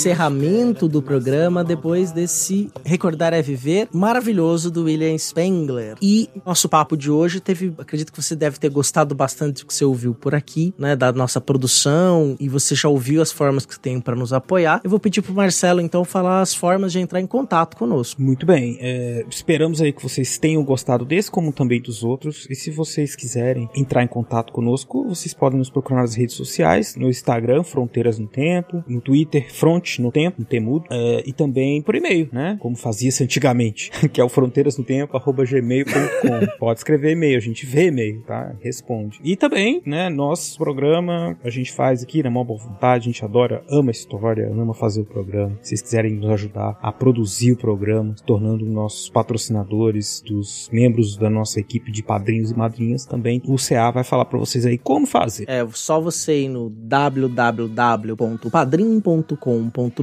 padrim com M no final, barra Fronteiras no Tempo. padrim.com.br barra Fronteiras no Tempo ou no PicPay. Só procurar o nosso perfil e fazer uma assinatura. São essas duas formas e você tem de nos apoiar. Uma outra forma de nos apoiar também é dando cinco estrelas, five stars, como diria lá, lá o povo lá maravilhoso do Foro de Teresina, five stars Uhum. é, no seu é, agregador de podcasts favorito, no seu aplicativo que dê pra classificar cinco estrelas. É isso. É, então. E divulga aí no boca a boca, que é muito importante. Só uma coisa importante, Baraba, que eu me lembrei agora no encerramento que eu acabei não mencionando, né? Tudo bem que eu não vou me alongar muito nisso, mas seria uma coisa interessante até pra gente abordar em outro episódio. O Gilberto Freire, na década de 20, teve uma reação ao modernismo pregado pelos, entre aspas, paulistas na Semana de Arte Moderna de 1922, ao ponto dele ter organizado o Congresso Regionalista de 1926, onde ele abertamente critica a Semana de Arte Moderna. Acabei não mencionando isso no episódio, mas é um momento muito interessante de, é, de qual modernidade estava se falando pro Brasil naquele momento. Olha, fica pro É, futuro. então ele vai defender uma outra coisa, mas fica pro futuro. É, não falei nesse episódio, mas saibam que isso É. existe. Não, ótimo, última informação. Quem ficou com a gente até aqui ganhou esse bônus, né? Aqui tem informação, Beraba, aqui tem informação. Esse bônus aí de informação do nosso amigo Rogerinho. Mas tô brincando. Mas a gente. E, e como fica aí também como não- um agradecimento por vocês terem ficado com a gente aqui até esse momento. E é um assunto muito relevante pra gente pensar, entender essa história do pensamento brasileiro, né? Essas idas e vindas entre o, a morde- o moderno, o Brasil que é Brasil, país do futuro, punjante, e as nossas características regionais. Como é que a gente caminha entre esse moderno e tradicional? Muito legal, cara. É, pensar essa história aí. Como a gente veio falando também durante o episódio. Você não falou isso, mas a gente falou um monte de coisa também, né? É. Sim, ó, vou procurar e vou colocar o link do Manifesto Nacionalista de 1926 Maravilha. no post do episódio. Maravilha, gente. Obrigado, então, viu, Céu? mas vai, tá lá, eu vou dar um jeito. Vai dar um jeito. Obrigado, viu, Céu? Valeu, Beraba. Obrigado por mais esse episódio aí. Eu que agradeço. E é isso aí. Então, Beraba, vou agradecer a você aqui e não posso deixar de fazer o agradecimento às nossas madrinhas e padrinhos, que eu vou fazer questão de falar o nome de cada um deles daqui agora. Alessandro de Souza Júnior, Aline Lima, Anderson Paz, André Luiz Santos, André Trapani Costa Pocinholo, Arthur Henrique de Andrade Cornejo, Carolina Pereira Leon, Ceará, Davi Viegas Casarim, Elisley Menezes de Oliveira, Héctor Ritter, Flávio Henrique Dias Saldanha, João Carlos Ariade Filho, Klaus Henrique de Oliveira, Lucas Aquel, Luciano Abdanur, Manuel Mácias, Marcos Sorrilha, Yara Grise, Nel Adami, Paulo Henrique de Núnzio, Rafael Machado Saldanha, Rafael Bruno Silva Oliveira, Renata Sanches, Rodrigo Laio Pereira, Rodrigo Alfeiro Rocha, Thomas Beltrani, Thiago Nogueira, Vitória Cavalcante Muniz, Wagner de Andrade Alves. Se o seu, você é madrinho ou padrinho, seu nome não foi lido aqui, chame-nos atenção pelo WhatsApp ou pelo e-mail, fronteirasnotempo.gmail.com. E se você quer que seu nome seja, esteja aqui, torne-se nossa madrinha ou nosso padrinho. Muito obrigado e até daqui 15 dias no nosso próximo episódio. Um abraço. Grande abraço, Beraba. Tchau, tchau. Tem mais samba no encontro que na espera. Tem mais samba maldade que a ferida. Tem mais samba no porto que na vela. Tem mais samba o perdão que. É lógico, aí, assim, pra fechar o Gilberto Freire, né, que se há só um comentário. A gente tá com 50 minutos e estamos só no Gilberto Freire. Dá pra fazer um programa inteiro só sobre o Gilberto Freire. Eu, eu estudei esse cara, eu estudei esse cara há anos da minha vida. Só o Gilberto Freire, cara. E fala Não, só sobre o por Gilberto mim, a Freire. gente regrava ali um pedaço. Ou fala assim, ó, essa aqui é a parte 1, daqui a pouco a gente volta pra parte É, 2, eu- cara. Vamos falar, va- vamos, vamos tentar, vamos fazer os outros. Então, Vamos, tá, então, então vamos. É porque eu tenho compromisso Quanto tempo tem de gravação? 50 minutos de gravação? 40 minutos, mas dá tempo, vamos lá. É. Ah, vai ter uns. Vai estar próximo dos 50, 40 e poucos. Dá, dá pra gente falar dos dois, mas ah. Ou a gente chama esse episódio de, de Casa- eh, Gilberto Freire e Casa Grande São Pensamento. Social Brasileiro, parte 1, Gilberto Freire. É, aí teria que ter mais detalhes, né? Falando de outras obras deles, como Sobrados, Sobrados e Mucambos, é. do Ordem e Prograssa. E não, é, ó, Sobrados, pra- Sobrados e Mucambos é o meu livro favorito do Gilberto Freire, assim. Que ele é mais historiador, mais Não, reportado, é- né? Isso, é. É, Acho que é o que. Mais, o Casa Grande tem esse, essa característica ensaística. É um ensaio, né? E o Sobrados é um. Nossa, tem fonte pra caralho, E tem um monte de coisa. um, um que é muito bom também do Freire, é o Engenheiro Francês no Brasil. Esse eu não conheço, cara. Mas eu falar pra cara. caralho, lógico, não, né? É, não, eu, eu li esse texto, porque o, o- ele, ele tá discutindo a história da imprensa lá. Ele tá trabalhando com jornais do século XIX, com mobília. Então ele pega lá uns, uns projetos arquitetônicos que foram pro Nordeste de modernização de cidades como Recife, como, e o papel do- dos engenheiros franceses. Uhum. E aí tem o Ingleses no Brasil também. Aham. Né, que são livros incríveis do Gilberto Freire. né? Eu li bastante coisa dele, assim. A relação com o Gilberto Freire é meio dúbia. Ao mesmo tempo que eu considero que ele seja. Né, ele tem, ele, Amo e odeio. É, ele tem uma série de problemas ali. Eu tenho mais samba nas mãos do que nos olhos, tem mais samba no chão.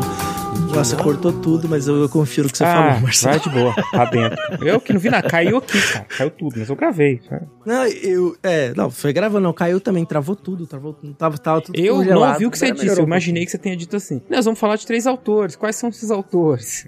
Eu acho que você falou assim. Foi exatamente Ah, que isso bom, que eu porque falei. Foi exatamente Ah, então bom. isso.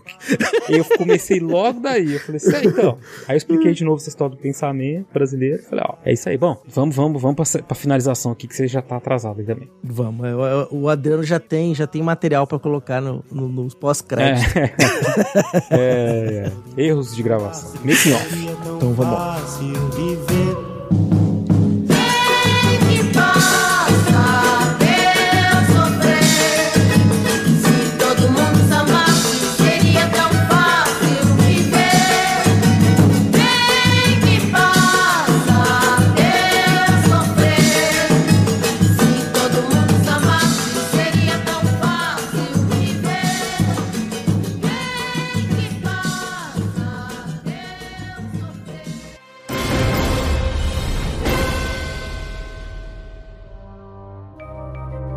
Este programa foi produzido por Mentes Deviantes.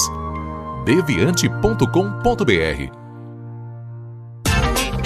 Esse programa foi editado por Adriano João Videomaker. Produções audiovisuais e podcasts.